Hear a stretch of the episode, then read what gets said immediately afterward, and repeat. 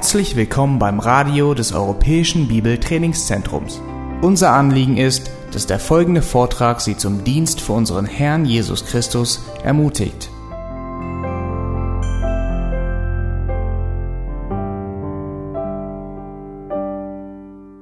Kannst du dich an den Moment erinnern, an dem du das erste Mal deinen Verlobungsring an deine Hand gesteckt hast, wenn du verheiratet bist? An diesen besonderen Moment, wo du den kostbaren Ring angesteckt hast. Ein ganz, ein ganz kostbarer Moment. Und wenn du noch nicht verlobt bist und noch Single bist, dann wird es ein kostbarer Moment sein. Du erinnerst dich zurück, wie du, als du den Verlobungsring dir angesteckt hast und du bist das nächste Mal in die Gemeinde gegangen oder in die Jugendstunde, wolltest du allen deinen Ring zeigen. Warum? Es war weniger das Stück Stahl, das nun deinen Finger ein bisschen schwerer macht, sondern es ist das Zeichen, dass du und eine bestimmte andere Person zusammengehören. Und dieses Zeichen gab dir Hoffnung und erfreute dich jedes Mal, wenn du darüber nachdachtest, was in wenigen Monaten passieren würde. Nämlich du würdest heiraten. Die Person, mit der du verbunden bist. Dieser Ring, er war für dich ein Siegel für das, was schon war, die Beziehung, die schon da war und für das, was noch in der Zukunft kommen wird, die Freuden, die noch ausstehen und die ähm, zu erwarten sind. Kannst du dich noch erinnern an diesen Moment, an den du den Ring angesteckt hast? Du hast ihn wahrscheinlich jeden Tag, sicherlich jeden Tag dir angeschaut. Du hast ihn allen Freunden und Freundinnen gezeigt, auch wenn er bei Bijou Brigitte gekauft wurde, gleichgültig wie billig er war. Aber er war für dich so kostbar, weil es war nur das Zeichen für eine kostbare, viel kostbarere Beziehung. Und was wir uns heute ansehen werden, ist, es gibt ein ebenfalls ein kostbares Zeichen, das jeder Gläubige mit sich rumträgt das so kostbar ist und an dem er sich so sehr erfreuen würde, gleichgültig, ob er einen irdischen Ring an seinem Finger trägt oder nicht. Oder ob er diesen Ring trägt, aber vielleicht gar nicht wirklich verheiratet ist, sondern ihn einfach nur manchmal zur Abschreckung trägt oder wozu auch immer. Wir werden heute sehen, es gibt einen kostbaren, ein kostbares Siegel für jeden Gläubigen, das er tragen wird das er schätzen wird, das er lieben soll, an dem er sich erfreuen soll. Wir sind in unserer Studie über das, äh, äh, in unserer Serie über das Leben Abrahams, kommen wir heute ins Kapitel 17, wie ihr dem Wochenblatt entnehmen könnt. Und äh, wir haben schon gesehen, Kapitel 12 begann die begann Gott zu Abraham zu reden und hat ihn aus Ur in Chaldea herausgeführt. Kapitel 16, in Kapitel 12, da gibt er ihm auch den neuen, äh, verheißt er ihm einen, ein, einen Bund. Er verheißt, dass Gott ihn segnen wird, dass er seine Nachkommen segnen wird. Abraham war 75 Jahre alt und er hatte noch keine Nachkommen. Aber Abraham glaubte Gott. Dann haben wir Kapitel 15 gesehen, dass Gott seinen Bund erneuert und Gott zeigt ihm die Sterne und sagt, Abraham, so zahlreich werden deine Nachkommen sein. Und er hatte null, null Kinder bis dahin. Aber Abraham glaubte Gott. Und wir haben gesehen, Kapitel 16, nach zehn Jahren harter Herausforderung, nach zehn Jahren Probe, gibt Sarah nach. Und sie sagt nun, ja, der Glaube ist da, aber sie wurde dazu verleitet, geistliche Schwierigkeiten mit weltlichen Reaktionen zu begegnen. Und so nimmt sie Hagar und sagt, vielleicht bekommen wir einen Sohn, vielleicht bekommen wir diese Verheißung, die Gott uns gegeben hat, durch Hagar. Sie wusste, das war nicht richtig. Abraham auch. Nun 13 Jahre gehen wieder ins Land und Kapitel 17, Vers 1 beginnt damit mit einer Zeitangabe, nämlich Abraham war 99 Jahre alt. Es war ein Jahr, bevor sie Isaac bekommen sollten, aber er wusste noch nichts von Isaac, er wusste nichts von seinem Namen.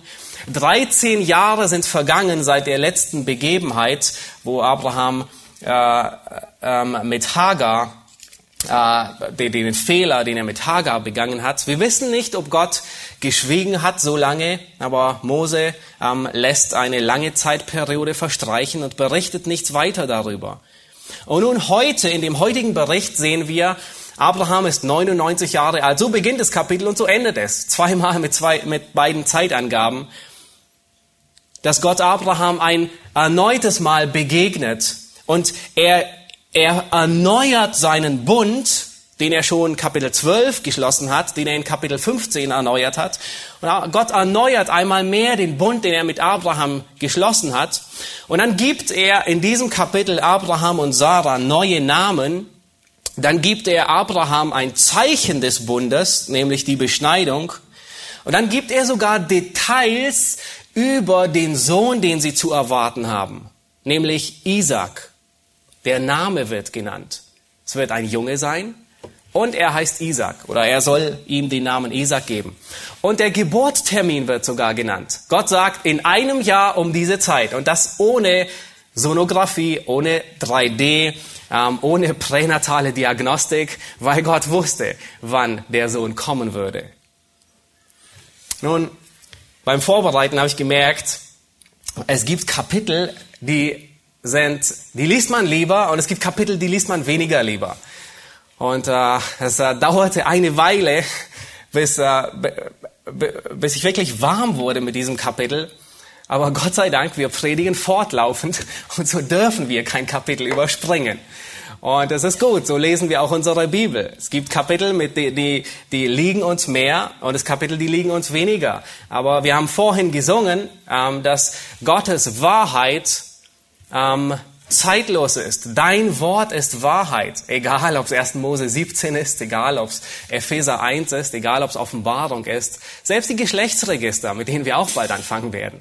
Ähm, es ist Gottes Wort und es ist Wahrheit. Und Gottes Wort ist hilfreich und nützlich, wie der Apostel Paulus es sagt. Es rüstet uns aus zu jedem guten Werk. Und äh, ich durfte ähm, von, von diesem Kapitel profitieren, auch wenn es nicht unbedingt ein Kapitel gewesen wäre, das man sich auf Anhieb wünscht, ähm, darüber zu predigen. Und ich hoffe, dass ähm, Gottes Geist uns heute Morgen uns hilft zu verstehen, wie wir dieses Kapitel anwenden in unserem Leben. Weil es betraf Abraham vor ähm, vielen tausend Jahren. Was hat es mit uns zu tun? Aber Gottes Wort ist ähm, zeitlos. Gottes Wort ist eine ewig gültige Wahrheit und wir lernen aus Gottes Wort. Nun lass uns anfangen mit dem Kapitel und äh, mit Vers 1 beginnen. Wir beginnen die, lesen die ersten beiden Verse. 1. Mose Kapitel 17 und wir lesen die ersten beiden Verse zunächst einmal. Da heißt es, als nun Abra, Abram 99 Jahre alt war, erschien ihm der Herr und sprach zu ihm, ich bin Gott, der Allmächtige wandle vor mir und sei untadelig, und ich will meinen Bund schließen zwischen mir und dir und will dich über alle Maßen mehren. Wir haben in der Vergangenheit in den letzten Kapiteln gesehen, dass Abraham schon mehrere Lektionen lernen musste. Mittlerweile ist er 99 Jahre angekommen und immer noch nicht in geistlicher Rente. Wer ist von euch 99? Bitte strecken. Ich ging davon aus, dass wir keinen haben, der 99 Jahre alt ist. Aber ähm, Abraham ist 99 Jahre alt und seine geistlichen Prüfungen, die haben nicht aufgehört. Er geht nie in Rente. Man geht nie in Rente. Auch wenn man von der Arbeit irgendwann aufhört, aber es geht weiter. Gott erscheint ihm mit 99 Jahren. Und er muss einige Lektionen noch lernen. Er hat viel gelernt bis jetzt und er muss noch eine, einige Lektionen lernen. Und wir haben gesehen, er hat einige, einiges über Gott gelernt. In Kapitel 15 haben wir gelernt, ähm, wie Gott ihm beibringt, Abraham, ich bin dein Lohn und ich bin dein großer Schild. Im letzten Kapitel haben wir gesehen, dass er über Hagar, das hat eigentlich Hagar gelernt, aber wir wissen, dass er mitgelernt hat, ähm, dass er gelernt hat, dass Gott derjenige ist, der mich sieht. Und nun in diesem Kapitel muss Abraham erneut eine wichtige, wichtige Lektion lernen und die beginnt damit, wie Gott sich vorstellt. Habt ihr gesehen, wie Gott sich vorstellt? Was sagt er? Vers 1 im zweiten Teil, ich bin Gott, der Allmächtige. Ich bin Gott, der Allmächtige. Hebräisch heißt es El Shaddai. Vielleicht habt ihr das schon gehört. Das ist ein Name Gottes, ähm, der im Alten Testament gebraucht ist, der kommt nicht sehr, sehr häufig vor im Alten Testament, eher selten. Und er kommt hier das erste Mal vor. Und Gott stellt sich vor und sagt, Abraham, ich bin der Allmächtige. Nun, wenn Gott von sich etwas sagt, wie er ist, worauf schließen wir? Wenn er etwas besonders betont, dass es gerade bei Abraham nicht so sehr, dass er das nötig hatte. Dass es genau der Punkt war, den Gott in seinem Charakter bemängelte. Er, er zweifelte nämlich an der Allmacht Gottes. Das war der Grund, warum er ähm, mit Hagar den Sohn hatte. Ich bin Gott der Allmächtige. Und wir werden, wenn ihr im, im Verlauf vom ersten Buch Mose seht, wo dieser Begriff wieder vorkommt, der Allmächtige oder der, der Begriff El Shaddai, dann ist es weitgehend immer dort, wo Gott seinen Bund erneuert oder bestätigt, um Abraham, Isaac oder Jakob zu sagen, ich bin der Allmächtige, ich bin fähig, den Bund, den ich versprochen habe, herbeizuführen. Ich bin fähig, ihn auszuführen, ihn zur Realität werden zu lassen. Ich bin der Allmächtige. Und sehr erstaunlich, ähm, einige Kapitel später, in Kapitel 28, Vers 3, als Isaac Jakob segnet. Nun, wir wissen, Jakob hat ihn betrogen. Ähm, er wollte ihn gar nicht segnen. Und dann hört ähm, Rebekka, dass äh, der ältere Esau den Jüngeren wegen dem Betrug umbringen will. Und dann sagt äh, Rebekka, ich habe ich hab es leid ähm, wegen diesen Frauen, ja, diese kananitischen Frauen. Ähm, wenn, wenn Jakob sich auch noch eine davon nimmt, was soll das Leben dann noch? Ja? Und so kommt Isaac, äh, lässt er Jakob rufen und schickt ihn zurück nach Haran, um sich dort eine Frau zu nehmen. Und er segnet ihn einmal mehr auf dem Weg, als er ihn gerade entlässt. Und Kapitel 18, Vers 3 sagt er genau diese Worte. Gott, der Allmächtige, segne dich und er gebe dir den Segen Abrahams dir und deinem Samen mit dir, dass du das Land in Besitz nimmst, in dem du als Fremdling lebst, das Gott dem Abraham gegeben hat. Nun offensichtlich hat Abraham den Segen auch noch nicht bekommen. Nämlich Isaac, er spricht von dem Segen Abrahams, der noch ausstehen würde. Wir werden sehen, dass es sehr wichtig ist. Und dann 35, Vers 11, Jakob, er geht nach Haran, er kommt nach weitgehend 20 Jahren mit einer großen Sippe zurück und dann begegnet Gott ihm wieder und sagt, ich bin Gott, der Allmächtige. Wieder dasselbe Wort. Ich bin Gott, El Shaddai. Abraham hat es bitter nötig, dass er erinnert wird, dass Gott allmächtig ist. Warum? Seine letzten Taten haben genau das Gegenteil bewiesen. Er war sich dessen eben nicht bewusst, dass Gott allmächtig ist. Nun, was heißt Gott ist allmächtig? Gott kann alles. Lloyd Jones, er sagt, die Allmacht Gottes ist der Wille Gottes, der in die Tat umgesetzt wird. Und Hiob, in, in, in Hiob 42, Vers 2, ganz am Ende, das letzte Kapitel, in dem Hiob sich an Gott adressiert und ähm, einsieht und erkennt, wer Gott ist, sagt er über Gott aus, ich erkenne, dass du alles vermagst, dass kein Vorhaben dir verwehrt werden kann. Das heißt, wenn Gott sich etwas vornimmt, dann führt er es aus. Das ist Allmacht. Wir sind nicht allmächtig. Wir nehmen uns viel vor und wir schaffen nicht die Hälfte davon. Und von Zeit zu Zeit vergessen Kinder Gottes, dass Gott allmächtig ist. Und sie brauchen dringend eine Nachhilfestunde und Lektion in der Allmacht Gottes. Die Jünger vergaßen, dass Christus allmächtig ist. Sie waren mit ihm auf dem See, als er den Sturm stillte, aber sie vergaßen es so schnell. Und er musste ihnen sagen, mir ist gegeben alle Gewalt im Himmel und auf Erden. Matthäus 28, Vers 18. Und in diesem Wissen, dass Christus allmächtig ist, sollten sie hingehen und den Auftrag ausführen, Jünger zu machen. Stark zu werden in dem Herrn bedeutet, sich seiner Stärke bewusst zu sein. Vielleicht erinnert ihr euch an Epheser 6, Vers 10, wo der Apostel Paulus sagt, werdet stark in dem Herrn. Nun wisst ihr, wie der Apostel Paulus stark wurde in dem Herrn. Er hat sich kein Red Bull ähm, äh, bedient, sondern er erinnerte sich daran, dass Gott in Schwachheit stark ist. Das war die Stärke. Wir haben es notwendig, erinnert zu werden, dass Gott in zerbrechlichen Gefäßen, in Tonscherben wie du und ich, dass er sich darin als stark verherrlichen kann.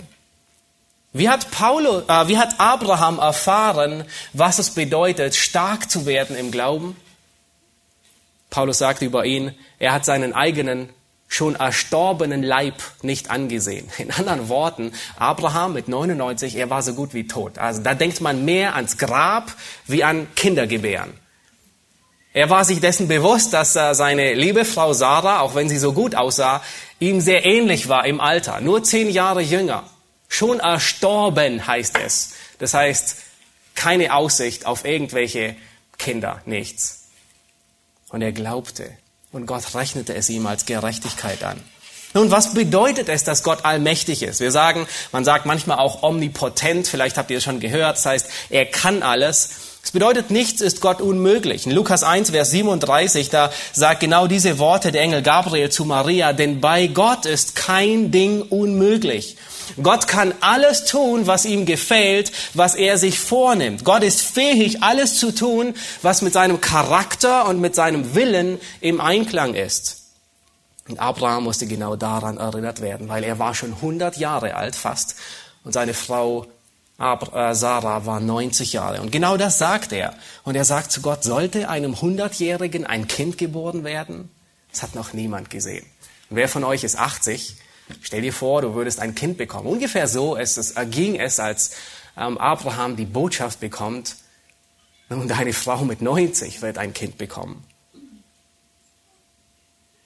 Frage an dich, wie würde die Wahrheit, diese Wahrheit dein Leben verändern, wenn du wirklich glaubst und überzeugt bist, dass Gott allmächtig ist? Was würde sich ändern in deinem Leben? Wie würde sich dein Gebetsleben ändern, wenn du tief im Herzen überzeugt bist, dass Gott allmächtig ist, dass ihm kein Ding unmöglich ist. Würde sich etwas verändern? Ich denke schon. Sehr wohl würde sich etwas verändern. Wie würde diese, diese Wahrheit sich auswirken auf dein Gottvertrauen? Wie würde sich diese Wahrheit auswirken auf dein Herz? Diese Wahrheit ist wie ein geistlicher Beta-Blocker, ähm, für den Blutdruck, Hoch, Bluthochdruck unserer aufgescheuchten Seelen. Diese Wahrheit, dass Gott allmächtig ist, er beruhigt und bringt unser Herz zur Ruhe. Theoretisch wissen wir, dass Gott allmächtig ist. Wer von euch würde sagen, Gott ist nicht allmächtig? Nun, wir alle wissen, Gott ist allmächtig. Keiner von uns würde es leugnen. Aber wir leben stets in der Angst, dass er sich nicht als allmächtig erweist. dass Gott allmächtig ist, bedeutet nicht, dass er all unsere Wünsche erfüllt und wie ein Automat ist, der uns alles gibt, was wir wollen.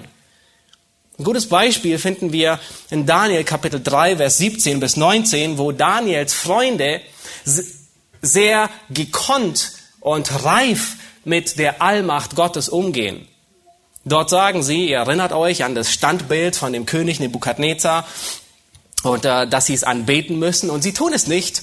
Und äh, er ist er ist so erbost und lässt die ganze Zeremonie noch einmal alles spielen. Also ein riesen, riesen Aufgebot. Tausende von Leuten sind da, die das, die das anbeten und drei Männer beugen sich nicht. Und er ist, er, er schnaubt vor Wut. Man kann seinen Bluthochdruck schon fast spüren. Man sieht es ihm im Gesicht an. Und dann sagen sie zu ihm, wenn es so sein soll, unser Gott, dem wir dienen, er kann uns aus dem glühenden Feuerofen erretten. Sie, sie kennen die Allmacht Gottes und sie sagen, er kann. Wir wissen nicht, ob er es tut. Und dann achtet darauf, was sie sagen. Und, er, und sie sagen, er wird uns bestimmt aus deiner Hand erretten. Sie wissen nicht, wie es ausgeht. Aber in jeder Hinsicht sind wir aus deiner Hand errettet. Ob wir sterben oder am Leben bleiben. Gott wird uns aus deiner Hand erretten.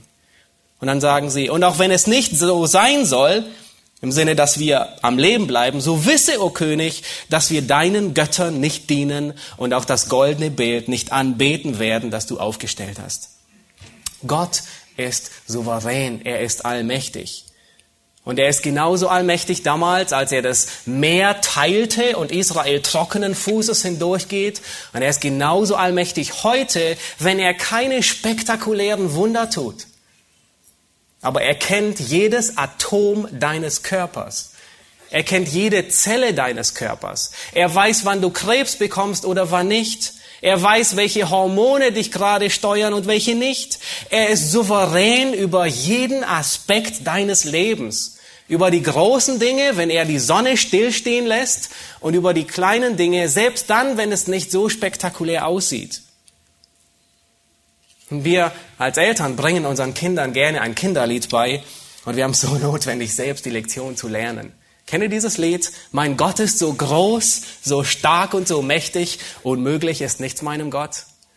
Das singen die Kleinen, aber ich glaube, wir haben es mehr nötig wie sie, dass wir es noch einmal lernen. Die Lektion. Gott ist allmächtig. Was ändert sich in deinem Leben, wenn du überzeugt bist von dieser Tatsache, wenn du ihr wirklich glaubst? Nun lass uns weitergehen, Vers 3 lesen. Und wir lesen Vers 3 bis Vers 8. Hier sehen wir, dass Gott seinen Bund erneuert, er gibt neue Namen. Vers 3, da fiel Abram auf sein Angesicht und Gott redete weiter mit ihm und sprach, siehe, ich bin der, welcher im Bund mit dir steht. Und du sollst ein Vater vieler Völker werden. Darum sollst du nicht mehr Abram heißen, sondern Abraham soll dein Name sein. Denn ich habe dich zum Vater vieler Völker gemacht und ich will dich sehr, sehr fruchtbar machen und will dich zu Völkern machen, auch Könige sollen von dir kommen. Und ich will meinen Bund aufrichten zwischen mir und dir und deinem Samen nach dir, von Geschlecht zu Geschlecht, als einen ewigen Bund, dein Gott zu sein und der deines Samens nach dir. Und ich will dir und deinem Samen nach dir das Land zum ewigen Besitz geben, in dem du ein Fremdling bist, nämlich das ganze Land Kanaan. Und ich will ihr Gott sein. Und Gott erneuert hier seinen Bund mit Abraham, er bestätigt ihn und dann gibt er Abraham ähm, äh, einen neuen Namen. Nun, ja, in den letzten Predigten werdet ihr sicherlich gemerkt haben, wir haben so gut wie nie darauf geachtet. Ähm, wir haben bei Abraham, haben wir immer Abraham gesagt, weil es die weil er im, in der Regel auch im Neuen Testament als Abraham erwähnt wird, aber sein Name war tatsächlich Abram. Das bedeutet erhabener Vater. Ähm, äh, mein Vater ist groß und oder ja. Und nun ändert Gott seinen Namen. Und, und, und Gott ändert hier mehrere Namen. Von Abraham, von Sarai. Ähm, Gott gibt sich selbst einen Namen. Ich bin der Allmächtige. Und Gott gibt noch einen vierten Namen, nämlich Isaac. Den finden wir auch in diesem Kapitel. Ist nicht, weil Gott hier Freude hat, äh, einfach Namen zu verteilen, ähm, sondern Gott will dadurch etwas deutlich machen. Er nennt ihn Abraham. Das bedeutet Vater einer Menge. Nun müsst ihr euch vorstellen, wie war das im Hause Abrahams? Besser gesagt, in den Zelten Abrahams. Wie ging das vor sich? Ab heute sagt bitte nicht mehr Abraham zu mir, erhabener Vater, sondern nennt mich bitte Abraham, Vater einer Menge. Nun, was für eine Ironie, oder? Wie viel, wie, wie groß war seine Menge, über die er, er Vater war? Ein einziger, es war Ismael. Und der war noch nicht einmal von Sarah, sondern von Hagar. Aber Abraham, er glaubte Gott. Und so nannten seine Knechte alle, alle 900 und wahrscheinlich noch viel, viel mehr, die er hatte, ihn ab heute Abraham. Und jedes Mal, wenn sie seinen Namen sagten, klingelte es in seinen Ohren und sagte, ich bin ein Vater der Menge von vielen. Später sehen wir in Vers 15 und 16, dass Gott den Namen von Sarai ändert. Sie hieß Sarai, das heißt die fürstliche, und er nennt ihn und er, und er gibt ihr den neuen Namen Sarah, die Fürstin, weil von ihr auch Könige und Nationen abstammen werden. Nun möchte ich euch bitten, seht in Vers 7 ans letzte Ende. Hier gibt nämlich Gott eine große Verheißung an Abraham. Er nennt viele Dinge. Ähm, in diesem ganzen Kapitel nennt er elfmal spricht er, bezieht er sich auf meinen Bund, meinen Bund. Wenn ihr, wenn ihr äh, Texte lest, dann achtet immer auf die Dinge, die sich wiederholen. Und man kann von den Texten, die sich wiederholen, sehen, was ist, was ist einer der Schwerpunkte in diesem Kapitel. Elfmal wiederholt er, was der Bund ist. Und Ende von Vers 7 sagt er, dass es ein ewiger Bund sein wird, nämlich Gott wird dein Gott sein und der deines Samens nach dir. Das heißt, Gott ist der Gott Abrahams und Gott ist der Gott der Nachkommen Abrahams. Und diese Wahrheit greift Paulus im Römerbrief auf und sagt, er ist der Vater aller Gläubigen. Er ist der Vater der Beschnittenen und der Unbeschnittenen. Er ist unser Vorbild des Glaubens.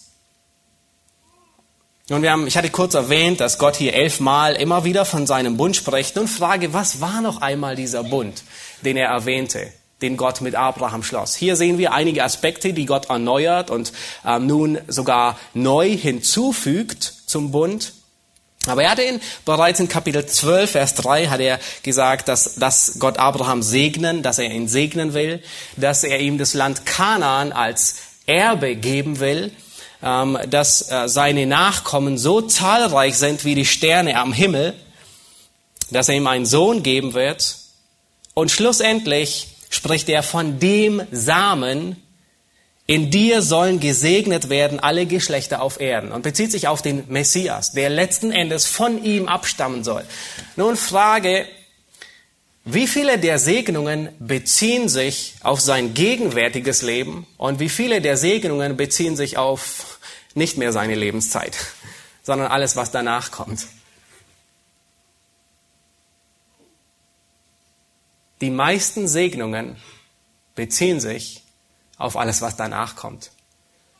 Zahlreiche Nachkommen hat er nie gesehen. Er hat nur zwei Söhne gesehen. Und später hat er noch ein paar andere, aber nicht eine, nicht Nachkommen wie Sterne am Himmel. Das Land Kanaan, er war immer noch ein Fremdling darin. Nun, Gott hat ihn gesegnet und er gab ihm auch, auch Segnungen während seines Lebens. Aber der Punkt, auf den wir achten müssen, ist, die meisten Segnungen waren nicht für seine Lebenszeit gedacht sondern für später. Und wir sehen nachher, warum das so wichtig ist. Lass uns weiterlesen, Vers 9. Wir lesen Vers 9 bis 11. Und da heißt es, und Gott sprach weiter zu Abraham, so bewahre du nun meinen Bund, du und dein Same nach dir von Geschlecht zu Geschlecht. Das ist aber mein Bund, den ihr bewahren sollt zwischen mir und euch und deinem Samen nach dir. Alles, was männlich ist unter euch, soll beschnitten werden. Und ihr sollt am Fleisch eurer Vorhaut beschnitten werden. Das soll ein Zeichen des Bundes sein zwischen mir und euch. Und hier setzt Gott die Beschneidung ein.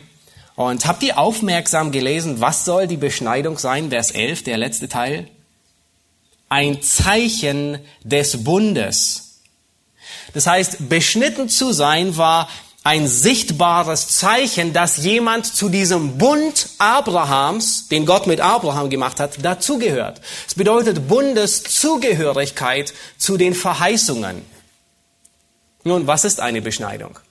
Ja, wahrscheinlich muss man das heute sogar noch erwähnen. Eine Beschneidung ist, wenn ähm, die Vorhaut beim männlichen Glied abgeschnitten wird. Oder mit einem Messer oder mit einem Skalpell macht man das heute. Ähm, getrennt wird. Nun, warum gibt Gott dieses Zeichen? Warum gibt er ein Zeichen der Beschneidung oder die Beschneidung? Und sehr, sehr bald sollte deutlich werden, was Beschneidung symbolisiert. Könnt 5. Mose 10, Vers 16 aufschlagen. Und es ist, Mose schreibt hier das erste Buch Mose und äh, gibt es den Israeliten und wenige Jahre wahrscheinlich später Sie lesen, sie, äh, Mose unterrichtet sie über ihren Vater Abraham, über die ganzen Geschichten, die sie durchgehen. Ähm, wie sie gerettet wurden aus Ägypten, das wissen sie ja schon, das hatten sie miterlebt. Ähm, und dann in 5. Mose 10, Vers 16 spricht Gott einmal wieder über diese Beschneidung. Und diese Beschneidung verankert er sogar im Gesetz Moses. Das heißt, es ist so wichtig, dass diese Beschneidung nicht, sie kommt nicht erst bei Mose, sondern sie wird schon Abraham gegeben nochmal bestätigt, wiederholt wird und, richtig verankert wird. Sie ist unersetzlich. Und 5. Mose 10, Vers 16, da sagt Gott, so beschneidet nun die Vorhaut eures Herzens, nicht Fleisches, Herzens und seid nicht mehr halsstarrig. Also was setzt er in Verbindung? Was ist ein unbeschnittenes Herz?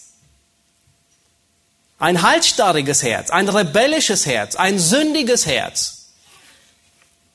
Das heißt, hier symbolisiert das Wegschneiden Die Sündhaftigkeit, die weggeschnitten wird. Nun, warum nur bei dem Mann, nicht bei der Frau? Weil die Sünde mit jedem Kind vom Mann weitergegeben wird. Adam gab seine Sünde weiter an Kain, an Abel, an Seth. Diese gaben, Seth gab seine Sünde weiter an seine Kinder. Der einzige Mensch, der nicht sündig war und auf diesem Planet Erde wohnte, war Christus. Warum? Er hatte keinen irdischen Vater, sondern er hatte einen himmlischen Vater. Donald Gray Barnhouse sagt, und er formuliert es sehr, sehr treffend, wir haben eine sündhafte Natur, an die man mit dem Messer herangehen muss.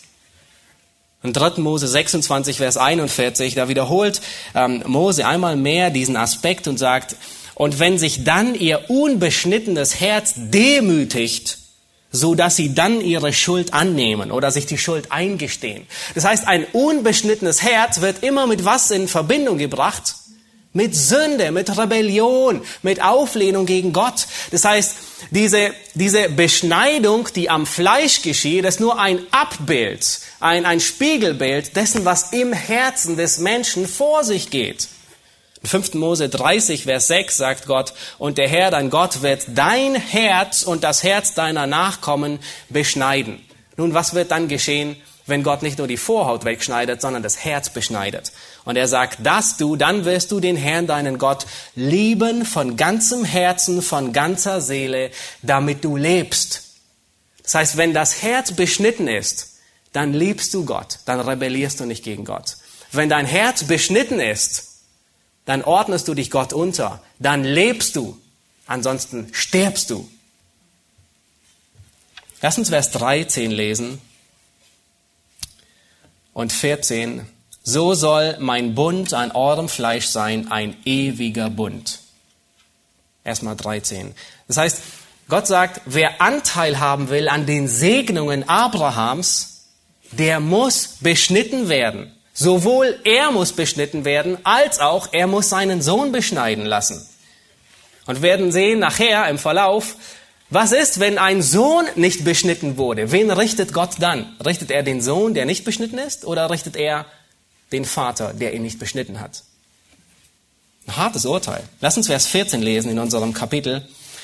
Und da heißt es, und ein unbeschnittener Mann, einer, der sich nicht beschneiden lässt am Fleisch, seiner Vorhaut. Dessen Seele soll ausgerottet werden aus seinem Volk, weil er meinen Bund gebrochen hat. Hier sehen wir, wie ernst Gott Beschneidung nimmt. Und wir werden nun sehen, wie Gott sein Wort hält und ausübt. Und er sorgt dafür, dass er die ausrottet, die sich nicht beschneiden lassen oder die ihre Kinder nicht beschneiden lassen. Und wenn wir ein bisschen weitergehen. Während Mose das schrieb, hatte er es schon längst erfahren. Und ich kann mir gut vorstellen, als er hier bei diesem Satz niederschrieb, dachte er zurück an wenige Jahre vorher, an 2. Mose 4, Vers 24. Er war schon von Gott auserwählt als der Leiter Israels, als der, der Israel aus der Gefangenschaft herausführen soll.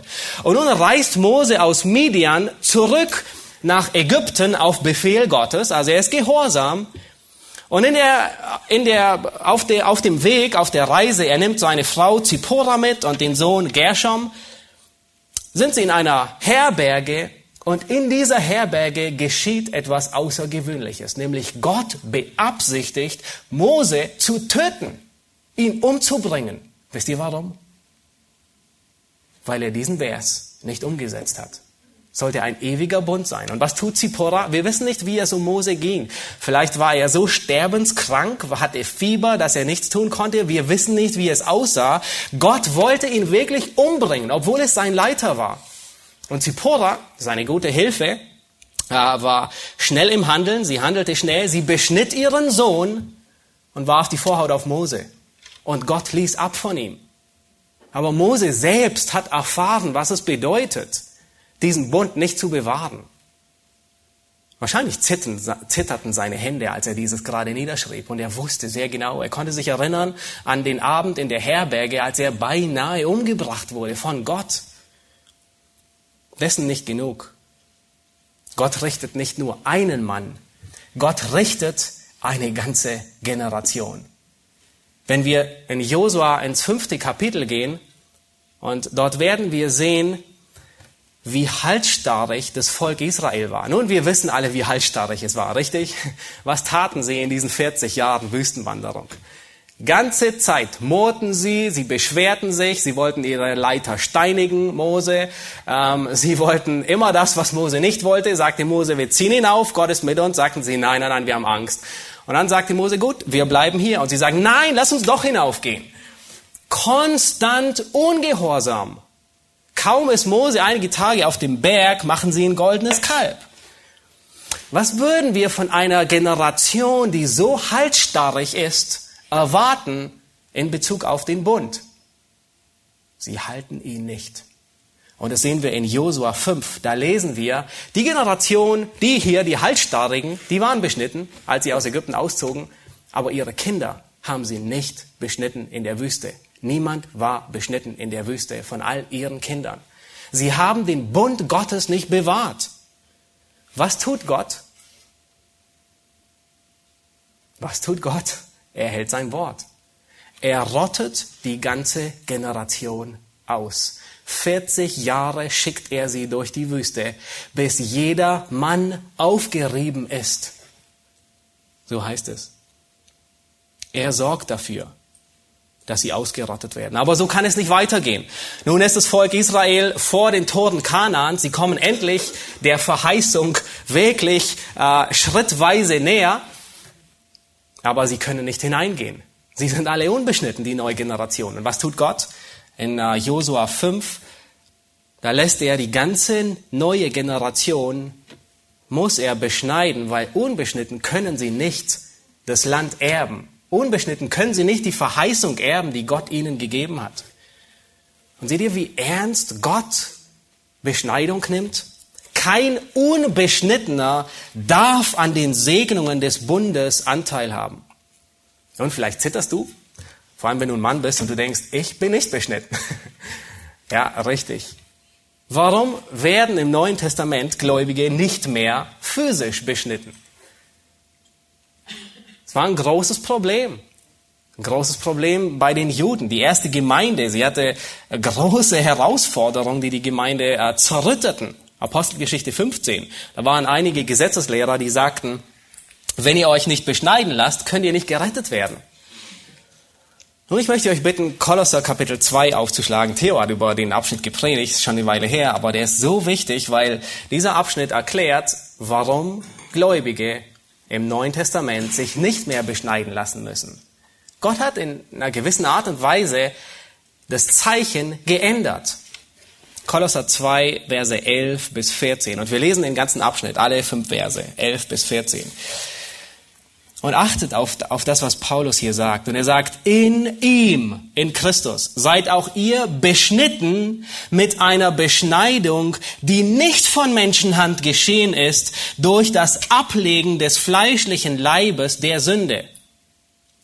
Oh, habt ihr geachtet darauf, was hier wieder mit Beschneidung in Verbindung gebracht wird? Beschneidung und das Ablegen von Sünde. In der Beschneidung des Christus. Vers 12.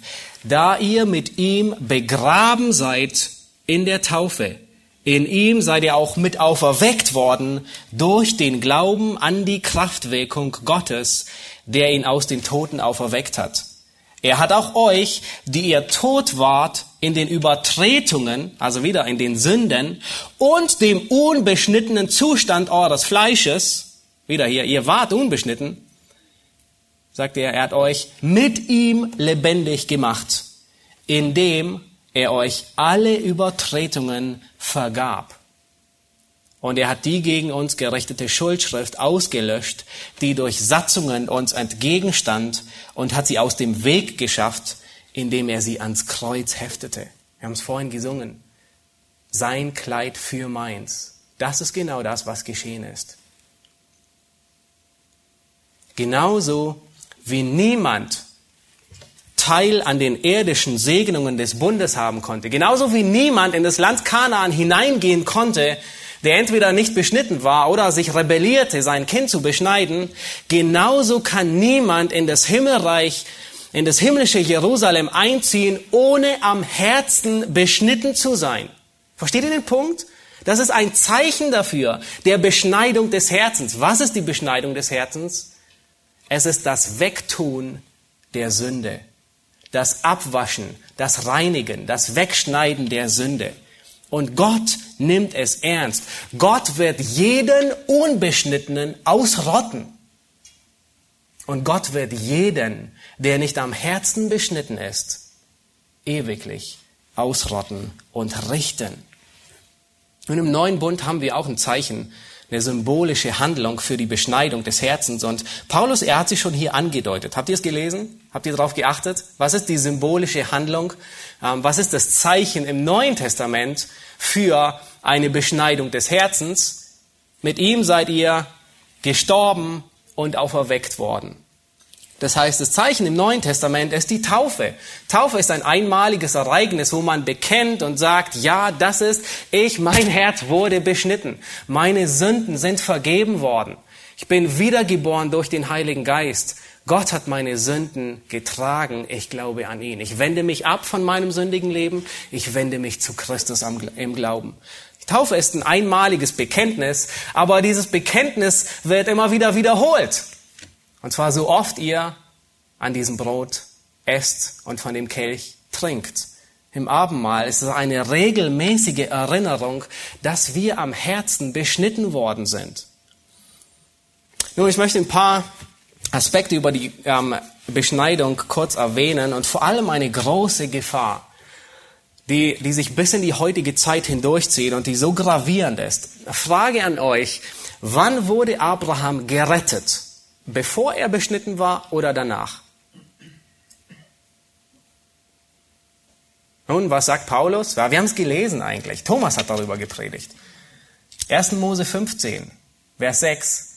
Er glaubte und wurde gerechtfertigt. Nun, die Beschneidung, wann kommt die Beschneidung? 13 Jahre später kommt das Zeichen hinzu. Das heißt, er war bereits gerettet, als er beschnitten wurde. Und das ist so, so wichtig. Paulus sagt in Römer 4, Vers 11, dass er das Zeichen der Beschneidung als ein Siegel der Gerechtigkeit des Glaubens empfangen hat. Also die Beschneidung war nur ein, ein Siegel, wie ein Ring, ein, ein, ein Zeichen für die Gerechtigkeit seines Glaubens. Nun, was machten die Juden aus diesem Zeichen?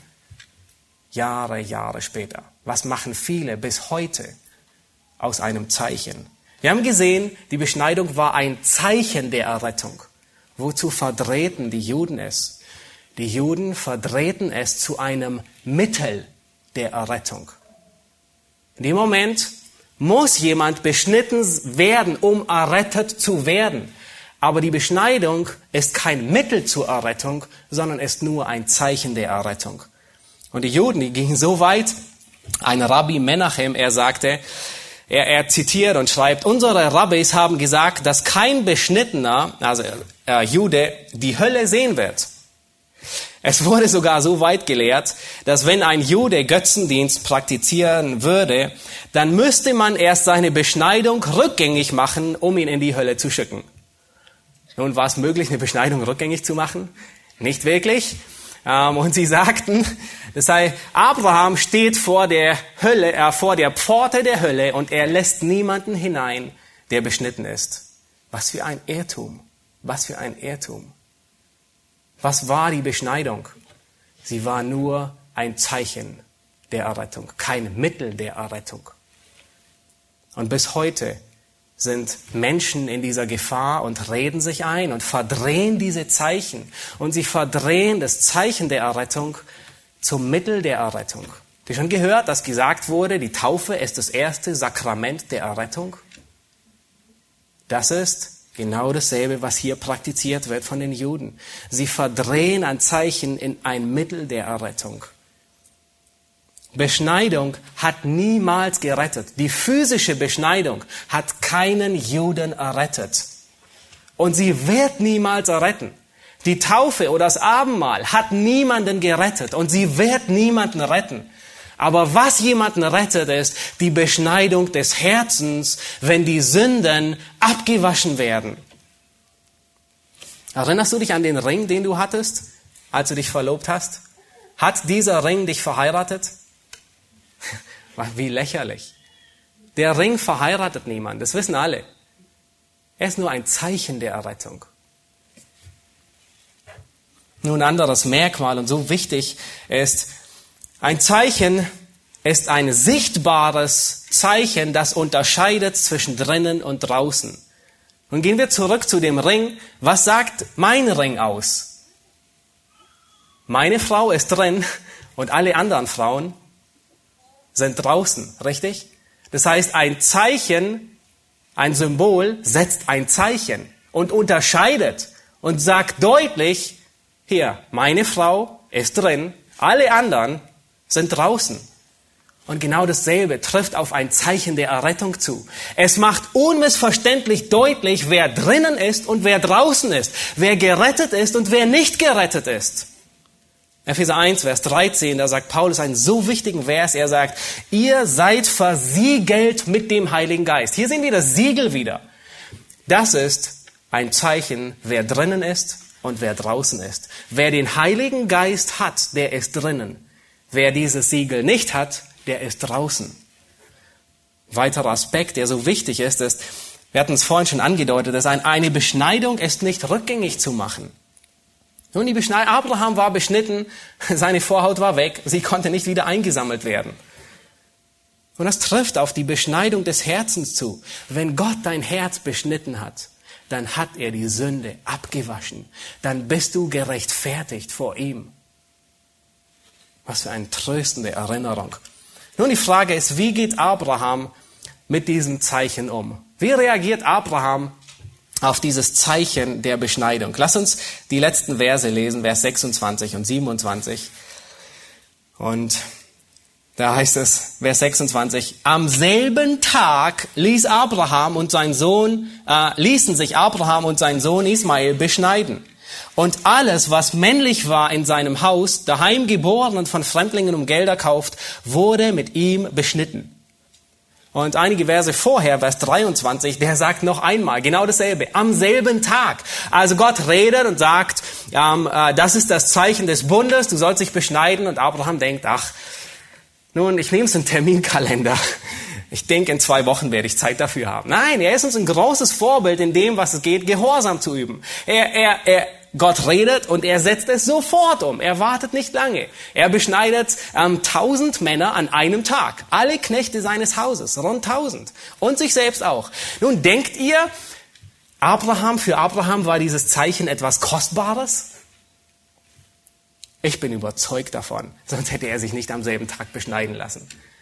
Ich bin überzeugt, er wollte dieses Zeichen der zukünftigen Segnungen tragen mit aller Freude, mit voller Begeisterung setzt er es um und lässt sich am selben Tag beschneiden. Und Mose ist so, so voller, ähm, der Heilige Geist, der durch, mit, äh, durch Mose schreibt, er, er lässt es zweimal, zweimal niederschreiben. Am selben Tag, am selben Tag lässt Abraham sich beschneiden.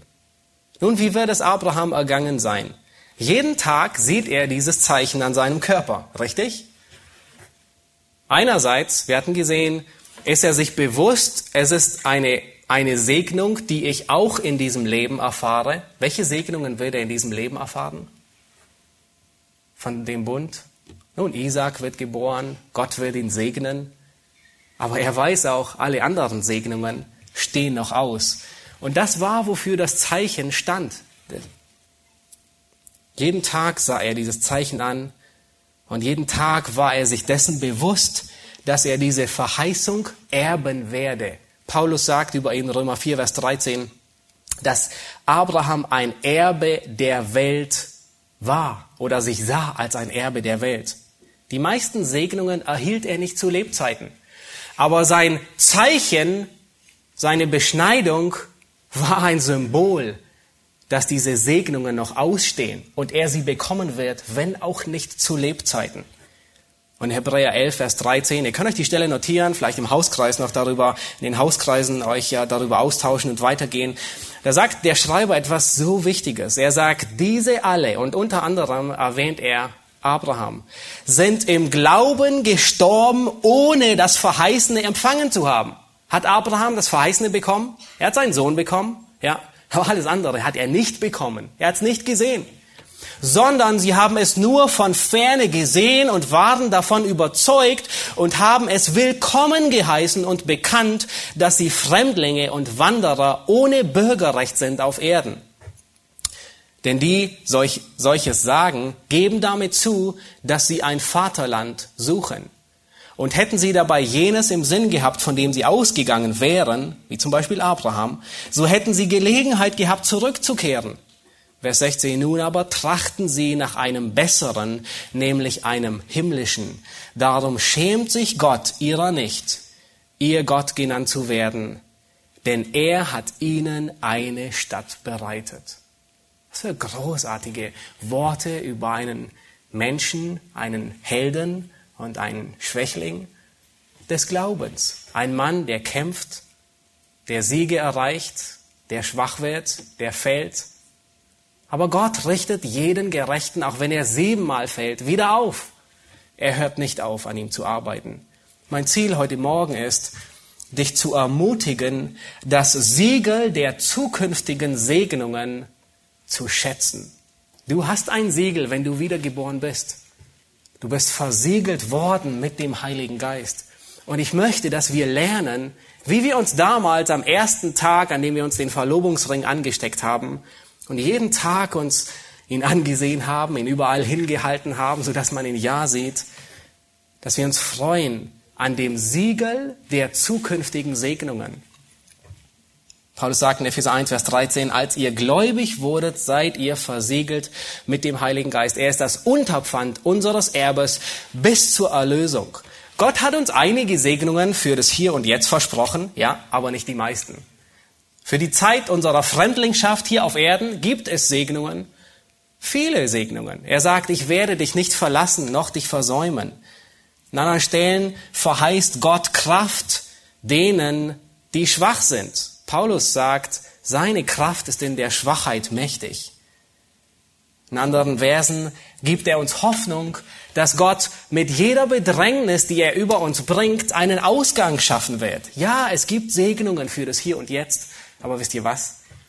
Die meisten Segnungen stehen noch aus. Wir erwarten sie noch. Und lasst uns auch so leben wie Abraham. Lasst uns als Fremdlinge hier auf Erden leben, weil unser Bürgerrecht ist im Himmel. Wir sind Fremdlinge und nichts anderes als Fremdlinge. Und wir erwarten die zukünftige Stadt. Genau wie Abraham es getan hat. Er lebte als ein Fremdling in Israel. Nun, das bedeutet nicht, dass wir ab sofort äh, als Einsiedler in irgendeiner Höhle wohnen, weltfremd sind und den irdischen Mammon ja nicht anfassen, weil wir könnten uns damit verdrecken. Nein, sondern Paulus sagt, dass wir die Welt gebrauchen und sie nutzen, aber als solche, die sie nicht nutzen. Wir gebrauchen sie als Fremdlinge, weil wir wissen, dass wir gehen werden. Frage an dich ist, wie gehst du mit deinem kostbaren Zeichen um? Der Errettung, der Versiegelung mit dem Heiligen Geist. Würdest du deinen, deinen Ehering, deinen Verlobungsring ruinieren? Dann würdest du ganz schön Ärger mit deiner Frau oder deinem Mann bekommen, ja, wenn du nicht aufpasst. Was tun wir? Wir passen auf, wenn wir arbeiten, dann nehmen wir ihn sogar manchmal weg, um ihn nicht zu beschädigen. Aber wir passen auf und genau das, das dazu ermutigt uns Paulus in Epheser 4, Vers 13, wo er uns ermahnt. Im ersten Teil des Epheserbriefs sagt er, ihr seid versiegelt mit dem Heiligen Geist. Und im letzten Teil sagt er, so wollen wir den Heiligen Geist nicht betrüben in der Art und Weise, wie wir miteinander umgehen, wie wir miteinander leben. Wir haben ein so kostbares Siegel, ein Zeichen für die zukünftigen Freuden. Ja, Gott gewährt uns viele Freuden hier, aber der größte Teil der Verheißungen kommt.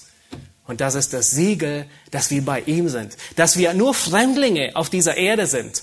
Gott hat uns sein Siegel gegeben, den Heiligen Geist. Und ich möchte, dass wir lernen, dieses Siegel zu schätzen es zu lieben, uns daran zu erfreuen, es zu würdigen und es als kostbar anzusehen. Ja, wenn wir Abendmahl feiern, aber auch jeden Tag dazwischen, an dem wir uns dessen erinnern, dass Gott uns seinen Geist gab. Amen. Lass uns aufstehen und ich möchte beten. Himmlischer Vater, wir sind uns bewusst, dass wir nur Fremdlinge und Pilger hier auf dieser Erde sind. Und Herr, manchmal musst du Mittel gebrauchen, um uns daran zu erinnern, dass wir hier keine bleibende Stadt haben. Herr, und unsere Sündhaftigkeit erinnert uns Tag für Tag daran, dass wir nicht ewig hier sein werden, sondern wir freuen uns auf den Himmel bei dir zu sein, frei von Sünde. Herr, unsere Krankheiten, unsere Gebrechen, unser Leid, unsere Sorgen, Herr, all die vielen Mittel, die du gebrauchst, wollen wir sehen als Mittel, die uns daran erinnern, dass wir nur Fremdlinge sind. Herr, wie freuen wir uns, wie sehr sind wir dankbar, dass du uns versiegelt hast mit deinem Heiligen Geist auf den Tag der Errettung. Herr, wir sind am Herzen beschnitten worden mit einer Beschneidung, die nicht mit Menschenhand gemacht ist. Herr, du hast unsere Sünden abgewaschen, du hast sie weggenommen und ans Kreuz genagelt. Herr Jesus Christus, wie sehr danken wir dir, dass wir dein Kleid der Gerechtigkeit tragen dürfen und du hast unser Kleid der Sündhaftigkeit getragen und bist dafür gerichtet worden. Herr, wir wollen dich dafür preisen und dich ehren. Amen.